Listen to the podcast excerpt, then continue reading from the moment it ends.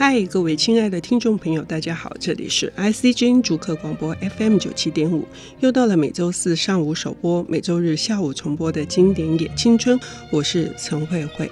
我们在远方去思念故乡的时候，它是浪漫的，是唯美的。可是，当我们身在这块土地的时候，我们曾注意到它的河流、它的山川，或者是生活在其中的人们，是被我们所忽略，甚至被我们所漠视的人们吗？我们今天邀请到的领读人是医生作家，他曾出版过呃两本非常受欢迎、好评的呃散文集，一本是《私房药》，一本是《木质台北车亭尾》，车停位哦，呃，是我们的节目里面也是受欢迎的，点击率很高的吴黎明，黎明你好，嗯，慧慧姐好，呃，黎明现在还是从事这个医师的工作吗？对。没错，就是在那个好心肝健康管理中心。对，我们在等你的新书啊。好，谢谢慧慧姐。每次都要给这些呃我很欣赏的这个作家一些压力。好，今天我们要带来的这本书是我很年轻的时候很喜欢的作家，也不是说我现在。我觉得我们的书太多，嗯、那以至于呃，你曾经呃那么的深受触动的一些文章，因为这个时间的关系会淡忘。那情绪在，所以我非常非常的谢谢你今天又来介绍这本书，是哪一本作品？嗯、呃，是陈列老师的《地上岁月》。陈列的列是这个行列的列嘛？对，在我们那个年代，他的境遇算是很特殊，也得了蛮多的文学奖。可是，也许现在的年轻朋友不是那么的认识他。黎明要不要再跟我们仔细的介绍一下？呃，陈烈老师他本名是陈瑞玲，嗯嗯、呃，他是嘉义人。嗯，我对他的印象就是从高中国文课本开始的，嗯，所以我对他的第一印象其实是他的自然散文《八通关种种》。那当时我们读了这个文章之后，其实还蛮惊讶的，就是觉得这篇文章非常美丽，写得很好。那当时的高中老师就替我们介绍了《地上岁月》这本书。嗯，那等到读了这本书，我们才知道说，哦，原来陈列老师他在二十六岁的时候曾经入狱，但这段经历其实，在高中国文课本里面没有特别的提到，只有说他因故远行。嗯。后来呢，呃，就是了解了，原来陈列老师他的很有名的一篇文章《无怨》是在一九八零年得到了时报文学奖的散文首奖，那个时候他是三十四岁。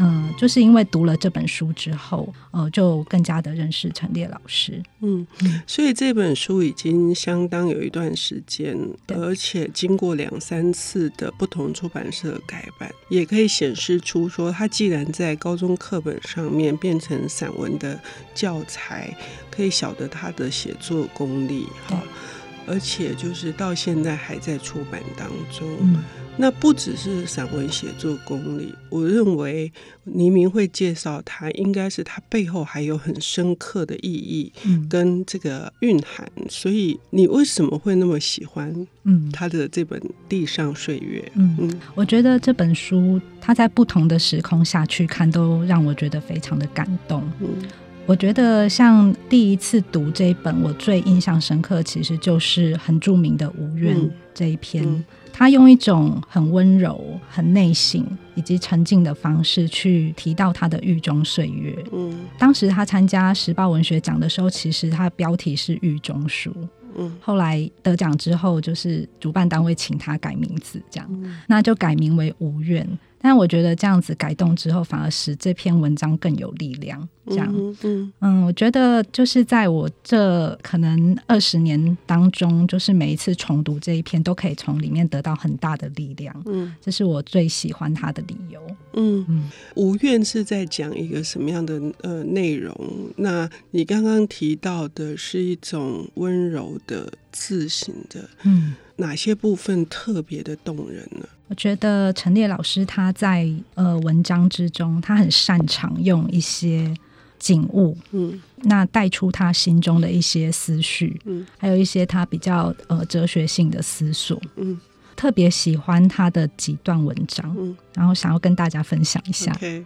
嗯，他的开头是这样说的：午睡，在雷声中醒来，淬急沉厚的声音响在囚房外，一场大雨应该就会接着而来的。我闻得出雨的味道。若在家乡盛夏的平原上，这必是一番壮阔的景象。凉风奔驰的阴云，以及稻田间顿时高昂起来的蛙鸣。然后父亲可能就会穿起雨衣，扛着锄头要掘水路去。我非常喜欢这个第一段。嗯嗯，他就是呃，首先写他从狱中醒来的、嗯、的午后。嗯、呃、想到了他的家乡。那从中间我就会感觉出，哎，这是一个非常质朴的、善良的心灵。嗯嗯，然后他在怀念着他还没有入狱的那一段在家乡的时光。嗯、那也写出了他的父亲。嗯，想想看，一个人入狱了，那他的环境一定是逼仄的，他不可能是单人，嗯、他要跟很多人共处一室。嗯，嗯，是没有隐私的。嗯，但是。要怎么样可以使得自己的心灵如此的平静？嗯，而且他想象的不是说，呃，去是一个喧闹的过去的一个非常多的快速的那些东西，而是跟父亲一起去耕田的那个景象。嗯，我觉得在破题里面已经就把人的心拉回。那个自然以及跟脚踏的土地那个泥土的，嗯，你已经闻得到那个泥土的味道。对，我觉得在呃陈列老师的文章中，土地很重要。嗯，那这一篇很动人的一点，就像慧慧姐刚刚有提到，就是她其实是在一个呃牢房之中，嗯，那旁边有很多她的室友，她也花了一些笔墨在描写这些室友们。他提到，像是有一个狱友会说：“呃，来啊，大家来摸一下社会。”这个会让人觉得有一点心酸。嗯嗯，那或者是说，像船长啊，他在就是缅怀过去在船上的那种不掉的一个岁月的时候，我也会觉得说，哎，就是好像这些失去自由的人，他都借着一些他的回忆，在牢中过日子。嗯嗯，那里面有一段，因为我觉得他把那个狱中的那个时光，还有就是他的观察放大到非常动人、细微的地方。嗯，嗯呃，这段很有名。嗯嗯，他说阳光共有十二块，呈三行排列，在这个七月的上旬，大抵在午饭后不久就会出现。我第一次注意到它是在我进来第三天的午后。呃，他后面写说。等我再低头时，却看到了泛黄的书页上有着两小块柔和的亮光，手背和地板上更多。几乎整个下午，我就那样定定地看着。我从没有想到，阳光移动的脚步竟会那般令人怦然心动。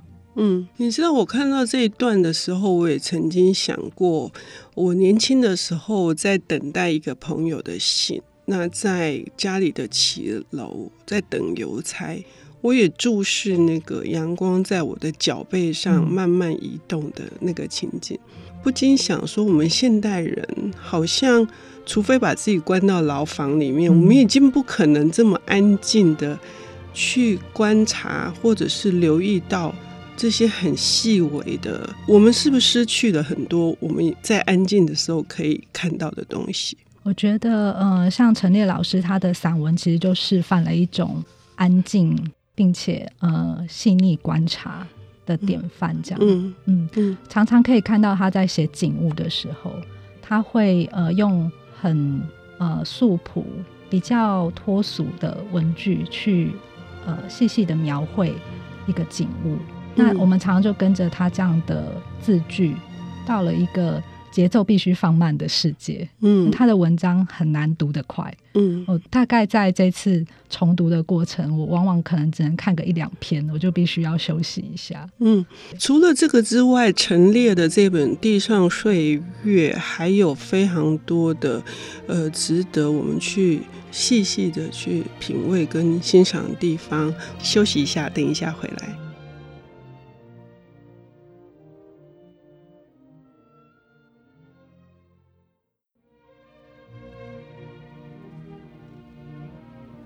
欢迎回到 IC 之音主客广播 FM 九七点五，现在进行的节目是《经典也青春》，我是陈慧慧。我们今天邀请到的领读人是医生作家吴宁明小姐，非常的美丽。坐在我的面前，赏心悦目。谢谢慧慧姐。他带来的是呃非常重要的台湾的散文作家陈列老师的《地上岁月》这本书。呃，除了刚刚我们上半段节目提到他在狱中的时候写的这一篇呃无怨之外，这本书事实上还提到了矿工，提到了原住民。呃，提到了他跟非常多小人物，尤其是农村的农民，他跟他们一起喝酒，一起聊天，那个东西是我我们现在的这种很冷漠的社会里面非常非常的难得一见的。可是黎明想要介绍的是，呃，另外一篇是。你非常喜欢的，嗯，我想要介绍的是这本书里面的另一篇，叫《我的泰鲁格》。嗯嗯，因为其实这本书里面有每一个篇章都有它的特色，嗯。那我的泰鲁格这一篇，呃，是陈列老师写他喜欢的这个地方泰鲁格，我可以深深的感受到他对花莲的热爱，嗯，对，因为他常常写到花莲。那我觉得泰鲁格这个地方对他来说有着特殊的意义，嗯，因为他在就是入狱之前，其实那段时间是住在泰鲁格的一个佛寺里面，嗯，那后来呃入狱了呃四年八个月之后，他再回来。太鲁阁这边，他心境也有所改变。嗯，那我的太鲁阁这一篇，其实他就记录了他从前早先的时候在山上年轻狂野，然后再回到太鲁阁，然后带着他的朋友来见识太鲁阁，以及对太鲁阁未来的发展有一些想法的一个文章。嗯，嗯，呃，其实以前我高中的时代来读这一篇，我应该是没有办法感受这么多。嗯，可是当后来陈列老师又出版了《踌躇之歌》之后，呃，看完我再回来读这篇，我就觉得我读懂了一些。嗯这篇文章其实也不纯然是在写景，或者是抒发一些他的理念。我觉得他也埋藏了一些线索，就是关于他的遭遇。嗯、只是在当时出版《地上岁月》的时候，他并没有揭露这么多。嗯，那这段文字在这个我的泰鲁格里面，其实他只画作了两行。嗯。他说：“那激越的水，那倾城的水，等我五年后再来时，似乎没什么改变。青山也是，但我骚动的青春，却好像已随着当年的流水汇入大海了。”嗯，对，嗯，真的是要有一点点的阅历，以及是可能甚至需要有一些。大的翻转，就是命运里面，呃，有什么样子的重大的转折，才有可能去体会。嗯、可是这不正就是呃，散文书写最大的力量？就有有的时候我们无法表达那些心绪，可是有人帮我们把它写出来。嗯，是，我觉得呃，像陈烈老师他在这个得到了这个联联合报的大奖的时候，他刚好也是《踌躇之歌》出版了一阵子之后，那个时候季季老师有发表了一篇文章，嗯，他回忆到一九八一年的时候，陈烈老师第二次获得散文首奖的感言。呃，他说散文还是大有可为，就证明说，哎，散文写作就像刚刚慧慧姐说的，因为它可以把很多人的这个心境啊，都可以把它表现出来，嗯，用一种很有艺术、很有美感的方式，嗯。嗯，而且因为大部分的散文它都是一种沉淀后，所以它不是像呃戏剧的那样子的夸张的手法，嗯。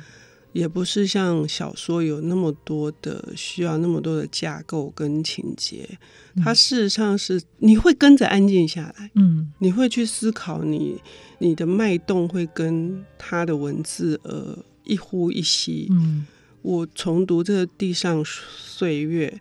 我几乎所有的心是提着的，但是我的状态是非常非常的平和。嗯呃，就像是有些人呃评论陈列老师说他使人心柔念静。嗯，我觉得像是陈列老师，他正是一个散文反映了人格的表现。嗯、很多人说，呃，散文其实是一个跟作者非常贴近的文类。嗯嗯、呃，那读呃陈列老师的散文作品，你会更加的这样子觉得。嗯，譬如说他在《无怨》里面的呃最后一段，嗯，这一段其实会给读者非常大的力量。嗯，我每次读这边的时候，其实都会有一种想流泪的冲动。嗯，对，他说：“现在雷雨声中的恬静里。”我却已晓得，我不应该因为过去通过歪扭的媒介走入世界就变得落寞。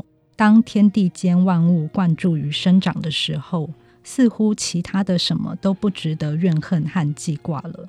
最该珍视的是自己的完整。因此，我开始自觉的如此温柔，如此强健，如此的神。嗯，你要知道哈，大家在读这篇的时候，他确实是蹲着苦劳的，嗯，而他最后他却会说他如此温柔，如此刚健，如此的神，那是一个怎样的？呃，在这个过程当中历经多少的这些这些心思的，那个是完全呼应黎明说的那个自省的部分，嗯。可能我太喜欢这本书，我通常节目中不太讲这么多话。可是我读那个《亲爱的河》的时候，也许他刚好就描述到社子。嗯，那社子几乎被台北首都，它是归在首都里面，是遗弃的一个地方。我认为陈列在写那个的时候，真的是很多的提醒我们，处处在提醒我们，万物都在生长。刚刚你讲的那一段，嗯，就是万物都在生长，那我们人到底在干嘛？黎明最后有没有想要再跟我们分享的？我觉得，像读者们如果很喜欢陈列老师的作品啊，嗯，非常推荐，就是因为老师的作品并不多，嗯，老师是属于这个呃量少之精的，嗯，他可能写作了这么多年，只出版了四本书。嗯很推荐，就是把《无怨》跟《踌躇之歌》一起前后阅读。嗯。那我觉得他在《歧路》里面，其实也不是说，哎，他没有恐惧过。嗯。那一篇里面就是很真实的呈现了一个人的恐惧跟绝望。嗯。呃，在这样的阅读之下，会觉得一个人更加的立体而完整。嗯嗯嗯。事实上，确实也可以在《地上岁月》里面读出他对于。很多事情是痛心的，可是他不是那种大声疾呼，他不是，他是非常温柔的去唤醒我们对我们土地应该要有的这个真爱、珍惜之情。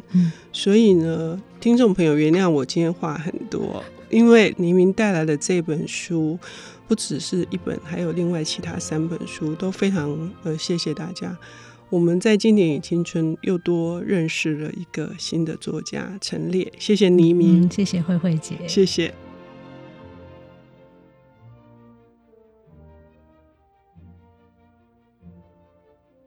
本节目由 IC 之音与瑞木读墨电子书联合制播，经典也青春与您分享跨越时空的智慧饗宴。